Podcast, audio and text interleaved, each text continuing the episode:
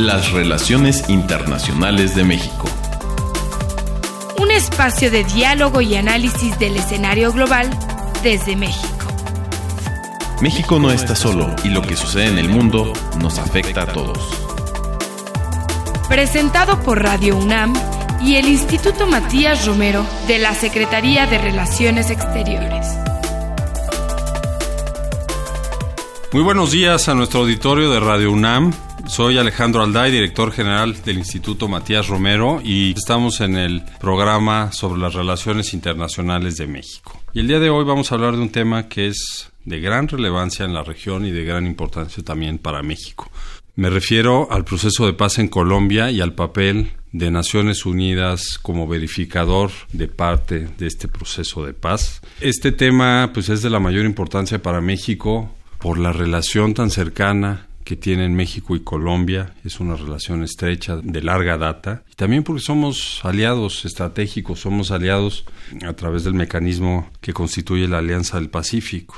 El acuerdo de paz de 2016 pudo suponer el fin de una guerra de más de 50 años que ha dejado pues, aproximadamente 8 millones de víctimas en Colombia. Quedan todavía por eh, concretar algunos compromisos entre las partes derivados de este acuerdo y este acuerdo pues, es un buen ejemplo de cómo las Naciones Unidas puede acompañar los esfuerzos nacionales para consolidar los compromisos que adquirieron las partes. Es también un ejemplo muy importante de cómo el Consejo de Seguridad de Naciones Unidas, desde un ángulo positivo, puede apoyar estos procesos. Y por ello es que esta mañana tenemos con nosotros en el programa a Carlos Ruiz Macié, quien es el representante especial del secretario general de las Naciones Unidas y jefe de la misión de verificación de Naciones Unidas en Colombia. Carlos, muy buenos días, gracias por estar en nuestro programa. Muchas gracias a ti, Alejandro, muchas gracias por la invitación. Es un placer estar aquí con ustedes y conversar de cómo avanza la implementación del acuerdo de paz en Colombia, el papel de Naciones Unidas y, bueno, lo que sea de utilidad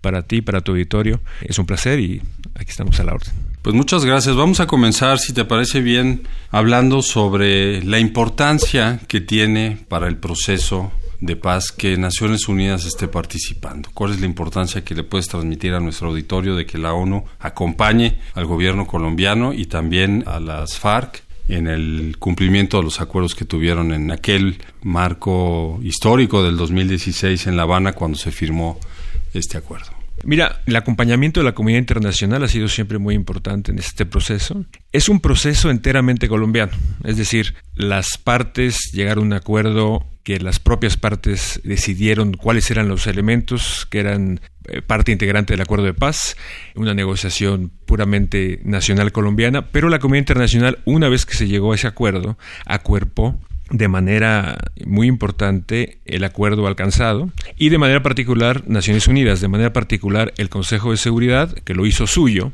y a petición de las partes se decidió que Naciones Unidas tuviera un rol y un papel de verificador en un primer inicio, porque ha habido dos misiones de Naciones Unidas.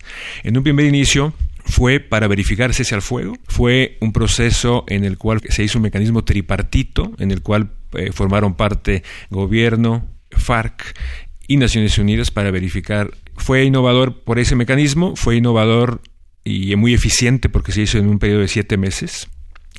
Y fue muy efectivo porque se depositaron cerca de 9.000 armas y se entregaron información y después entrega de, caletas, estos depósitos escondidos de armas que había en diferentes zonas del país y fue muy efectivo. Eso fue, digamos, una primera etapa del involucramiento de Naciones Unidas que fue muy importante porque validó como instancia internacional el buen destino, digamos, de la primera parte o parte importante del acuerdo.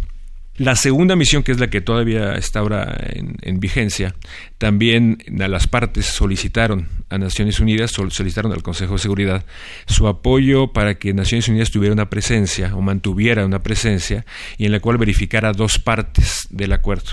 El acuerdo, como tú bien sabes, es un acuerdo muy ambicioso, es un acuerdo integral que tiene distintos elementos, de los cuales destaco un apartado de reforma rural integral, un apartado de reforma política, otro de reintegración económica y garantías de seguridad para excombatientes, otro de justicia transicional. Entonces, la misión se le pidió básicamente dos cosas. Una es la verificación de la reincorporación económica, social y política de FARC y por otro lado, verificar las garantías de seguridad tanto de los excombatientes de FARC como de las comunidades afectadas por el conflicto.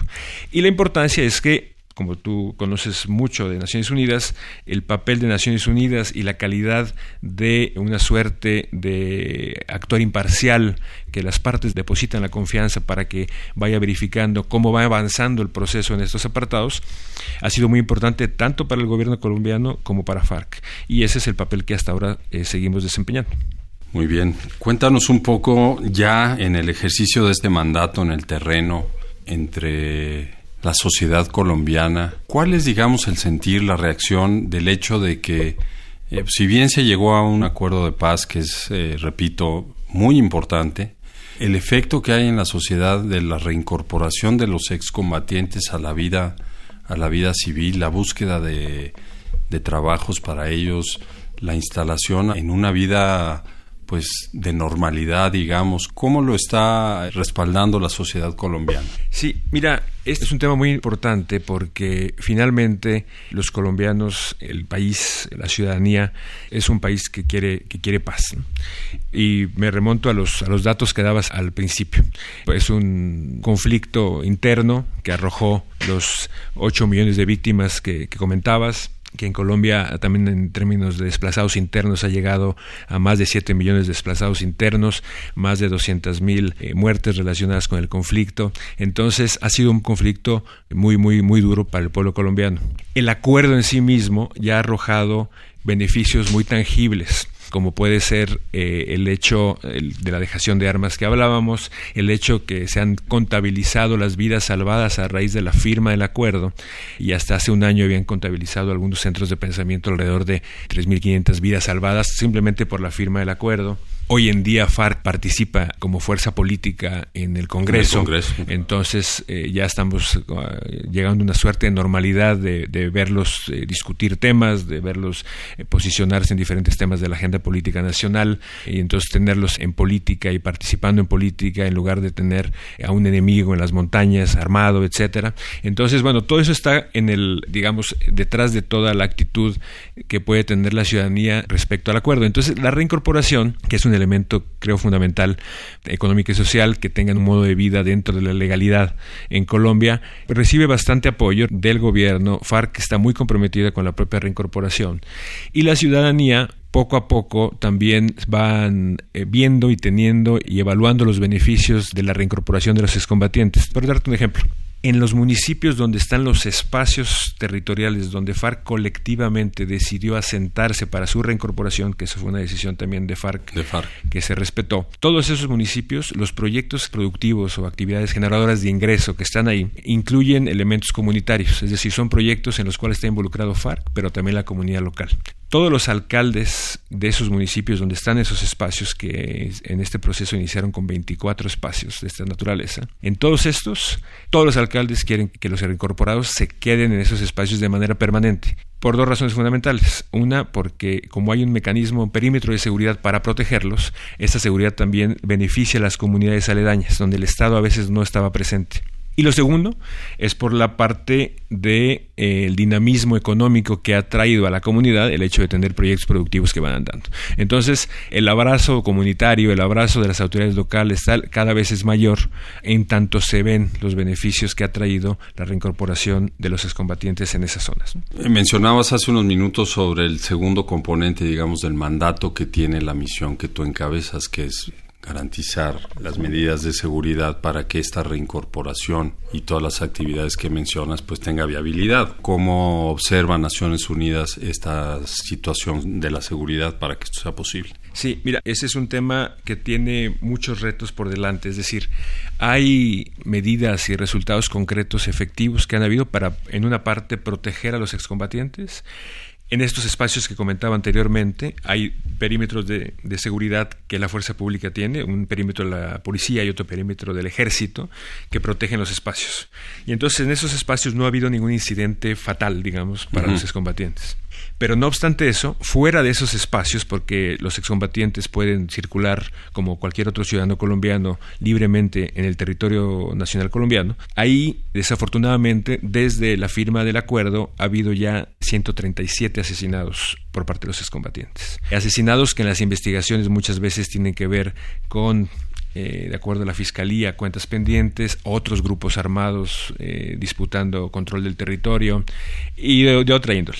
Entonces, ese es un tema importante que le preocupa a Naciones Unidas porque es importante que el Estado pueda proteger a los excombatientes primeramente en su seguridad física. Adicionalmente, el mandato de la misión tiene también la función de ver la seguridad en estas comunidades que estuvieron afectadas por el conflicto. Y en las comunidades también, desafortunadamente, como tú recuerdas, FARC tenía control o por lo menos mucha presencia en esos territorios. Entonces, cuando sale FARC, hay un vacío digamos, de control en esos territorios. Y entonces, Llegó a tener el 40% del territorio del país bajo control, ¿no? Mira, llegó a tener, no sé exactamente el, porcentaje, pero sí diferentes grados de control de diferentes áreas. Y ahí, te digo, a su salida, la expectativa es que el Estado entrara rápidamente tanto en fuerza pública, pero también en instituciones civiles del Estado. Y eso ha sido un proceso más lento y a veces la falta de control o presencia del Estado integral ha traído consigo que quienes llenen esos grupos son otras organizaciones, ya sea criminales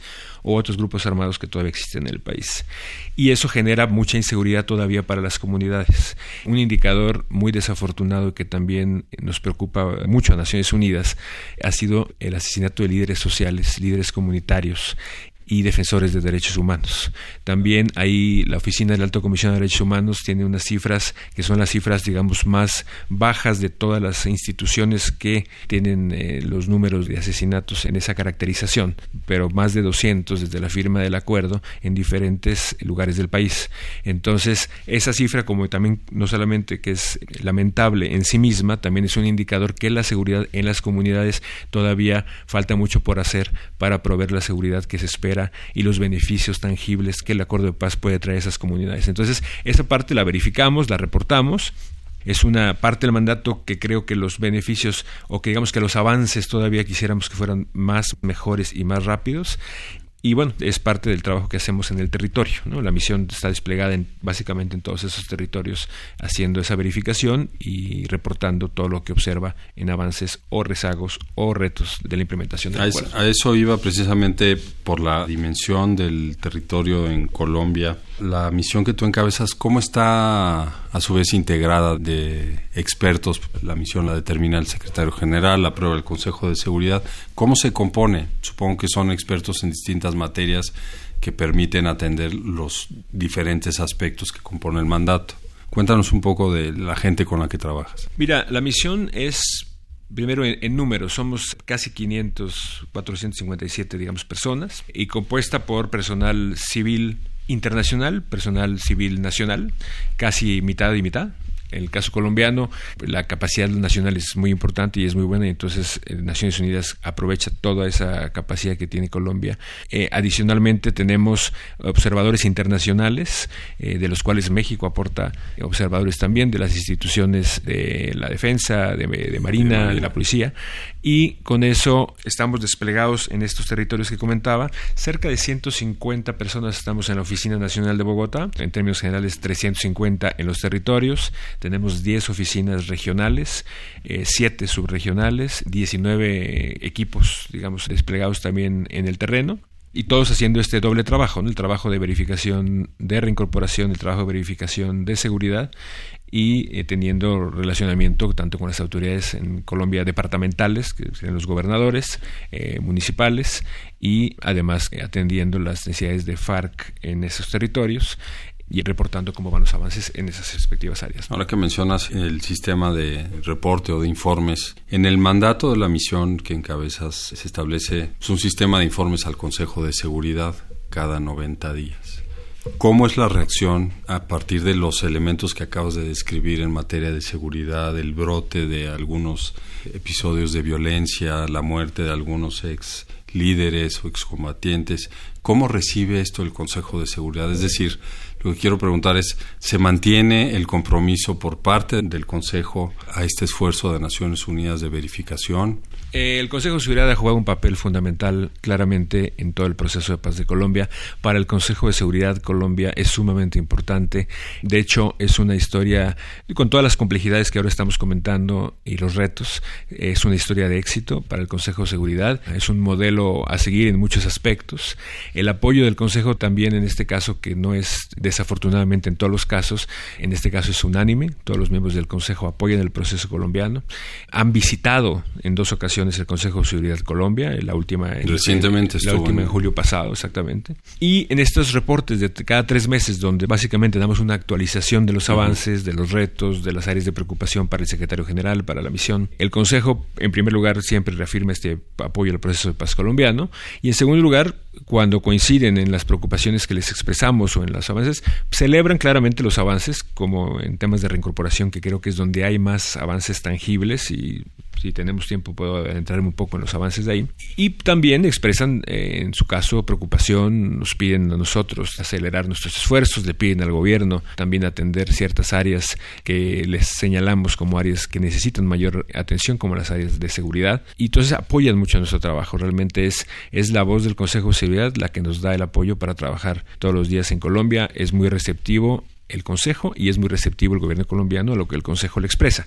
Entonces, definitivamente es un papel muy importante y creo que esto que se exprese cada tres meses ha servido para tener una constante eh, verificación a nivel global de cómo van los acuerdos. Señalabas la importancia de que el Consejo acompañe como un caso de éxito este proceso a través de la misión y la importancia de que el gobierno colombiano continúe solicitando el, apoyo del Consejo y llevando a cabo sus propias acciones. Pero cuéntanos cómo ha sido este cambio de gobiernos en Colombia, porque pues, el acuerdo lo firmó el gobierno anterior y ahora la implementación está a cargo del gobierno actual en Colombia y por lo que cuentas pues hay un muy buen ambiente todavía para llevar a buen término los aspectos que están pendientes. Esto entendemos que esto es un proceso muy complejo y largo también para revertir pues un entorno que duró 50 años. Dentro de esa lógica de éxito que mencionas del Consejo de Seguridad, ¿qué papel está jugando el gobierno colombiano? Porque es fundamental para la viabilidad del acuerdo. Por supuesto. Mira, el gobierno del presidente Duque ha sido muy enfático en su apoyo a la implementación del acuerdo. igualmente tengo que reconocer que FARC también ha mantenido ese apoyo de la misma manera.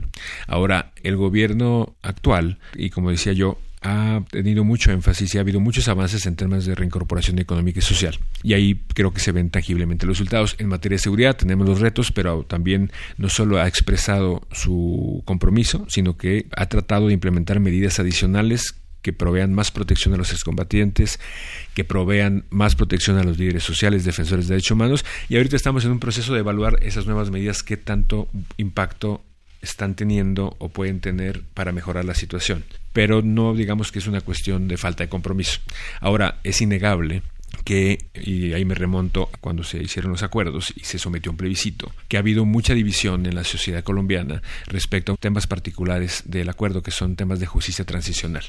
Y entonces, si bien el gobierno no ha expresado ninguna, no ha hecho ninguna iniciativa en ese sentido, el partido del que pertenece el presidente, el Centro Democrático, que tiene representatividad en el Congreso, sí ha solicitado algunas iniciativas de ley para hacer algunas modificaciones, etcétera, y esa parte siempre genera, digamos, eh, más dificultades o ciertos retos adicionales para mantener la implementación al ritmo que quisiéramos que se mantuviera. Es decir, a Naciones Unidas le gustaría que los debates en torno a cualquier elemento del acuerdo se pudieran terminar pronto para que nos enfocáramos 100% en la implementación. Pero bueno, sí existen esos elementos que estaban ahí desde el plebiscito, que estaban ahí desde las campañas electorales. El presidente Duque se eligió con promesas de campaña relativas a la implementación del acuerdo, pero siempre expresando su deseo de tener algunas modificaciones que si bien no impactaran el acuerdo en sí mismo hacia atrás, fueran aplicables en una suerte de modificación hacia adelante. Y entonces ese debate sigue ahí, ese debate está presente en el escenario nacional colombiano, pero como te decía, nosotros, más allá de que pudiera haber áreas de modificación, implementación, a nosotros lo primero que nos preocupa es que se siga respetando la esencia del acuerdo, que es un acuerdo entre partes y entonces cualquier tipo de alteración debería ser, a juicio nuestro, en un marco ya sea de un pacto nacional amplio en el cual participe FARC o bien entre las partes como fue un acuerdo firmado entre partes y que se respeten la esencia. Ya dentro de ese marco, vamos, si, si lo que quisiéramos es que pronto acabaran esos debates y que nos enfocáramos justamente en puramente en implementación para avanzar más rápido, para cumplirle a los colombianos, que como te decía, todos están esperanzados con que siga avanzando la paz, la construcción de paz, la consolidación de la paz en el país y dejar el pasado y ver un futuro más próspero. Así es, pero bueno, también dicho sea de paso, esos debates son naturales en todos los procesos a nivel internacional que cierran conflictos como parte del primero alcanzar la paz, después la reconciliación nacional. La justicia es un componente fundamental para que tenga una base sólida cualquier eh, mecanismo que alcance la paz. Así cualquier vía pues, para que el país en turno tenga condiciones de normalidad. Esto lo vemos en muchos conflictos a nivel internacional. Entonces, pero el componente justicia ha tenido, por otro lado, muy buena recepción a nivel internacional como un mecanismo muy novedoso que cumple con estándares internacionales. Entonces, bueno, esperemos que se pueda pasar a la implementación muy pronto. Hablabas de avances tangibles querías comentarnos también sobre cosas concretas que ya se han alcanzado a partir del acuerdo y que la misión está verificando. ¿Qué nos comparte sobre esto, Carlos? mira, te decía que en términos de reincorporación, ahí sí se puede ver mucho la tangibilidad de los avances. El gobierno aprueba proyectos productivos colectivos para los excombatientes en los distintos espacios. Entonces ya se han aprobado alrededor de 30 proyectos colectivos que cubren cerca de 1.600 excombatientes. A eso se añaden los proyectos que están financiados por la comunidad internacional, por los donantes, más aquellos que están financiados por el propio sistema de Naciones Unidas. Entonces, no hay mejor señal de avance para una acuerdo de paz y su implementación que estos ejemplos concretos, que los excombatientes se sientan ya dentro de un proyecto que esté en marcha, que les permita ver vamos, que están conectados a una vida económica productiva, que tienen un futuro promisorio en términos económicos, en términos sociales, que su seguridad tal. Entonces, el hecho que haya todos estos proyectos aprobados para este número de excombatientes es importante. Nos queda mucho, nos queda mucho porque finalmente, bueno, son inscritos más de 13.000 excombatientes, entonces se busca que todos tengan alguna ruta hacia su reincorporación, sea ruta individual, ruta colectiva, empleos, etcétera, y todavía falta mucho para eso, pero ya se ven avances concretos y tangibles decía, en otras áreas es más difícil de percibir esos avances y tenemos retos adicionales.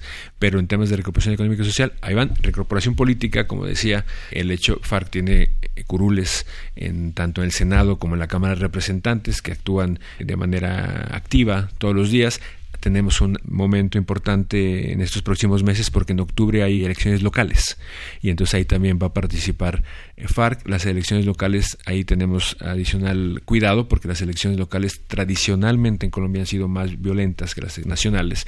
Entonces, bueno, hay medidas adicionales para seguridad de FARC, para que FARC pueda hacer campaña política en igualdad de condiciones con otros partidos, para que pueda aspirar a tener puestos de elección. Eh, pero vamos, la reincorporación política a nivel nacional está avanzando también y eso, digo, está, como te decía, está muy claro por la participación que tienen día con día en el Congreso, en el Senado y esperemos que también en lo local. Pues es muy importante todas estas medidas que ya se están verificando para poder eh, llevar a cabo la reincorporación. Es un conflicto muy cruel que tuvimos en América Latina y ciertamente hay todavía muchos retos. Recientemente, a finales del mes de agosto, se anunció por parte de uno de estos ex combatientes, Iván Márquez, el rearme, y me parece que la misión que tú encabezas se pronunció de una manera muy clara, muy firme. ¿Quisieras comentar algo sobre esto? Pues mira, como mencionabas, sacamos un comunicado con el posicionamiento de la misión, también el vocero del secretario general hizo lo propio. Realmente fue una decisión que no tiene ninguna justificación, nosotros la condenamos y la rechazamos de la manera más enérgica posible. No hay nada que justifique un rearme a este punto. El acuerdo de paz sigue avanzando, el compromiso tanto del gobierno como de FARC está firme, los avances están ahí. Tenemos muchos retos, eso es completamente innegable. Tenemos muchos retos, pero entonces lo que hay que hacer es redoblar esfuerzos para la implementación implementación del acuerdo. Naciones Unidas estará ahí para acompañar a las partes de la mano de la sociedad colombiana, de la mano de la comunidad internacional para seguir la implementación y apoyar en lo que podamos. Pero ese es el camino correcto, es el camino de la paz, es el camino que quieren los colombianos, es el camino que quiere Colombia, es el camino que quiere FARC, el partido FARC, el gobierno y ese es el camino a seguir. Entonces esa decisión es todas luces injustificable y por eso la rechazamos y condenamos de la manera que lo hicimos. Pues ahí está la opinión y el testimonio del representante especial del secretario general y jefe de la misión de verificación de Naciones Unidas en Colombia, Carlos Ruiz Macié. Muchas gracias por estar en el programa, Carlos. Además, comparto con el auditorio Radio UNAM. Carlos es un diplomático mexicano que ha hecho carrera en Naciones Unidas. Te agradecemos mucho tu colaboración con este programa. No, muchas gracias a ti, Alejandro. Un placer estar aquí contigo, con tu auditorio y un placer volver a casa también. Muchas gracias. Gracias y agradecemos también al auditorio por su atención. Los invitamos a que nos escuchen el próximo martes a las 10:15 horas a través de Radio UNAM en el 860 de AM y les recordamos que pueden consultar este y todos nuestros programas a través de la plataforma SoundCloud en la cuenta del Instituto Matías Romero, así como en las redes sociales en nuestra página web. Agradezco a quienes estuvieron a cargo de la producción, Ana Teresa Sainz, la realización de Jorge Escamilla y la operación técnica de Gilberto Díaz. Muy buenos días, se despide Alejandro Alday, director general del Instituto Matías Romero.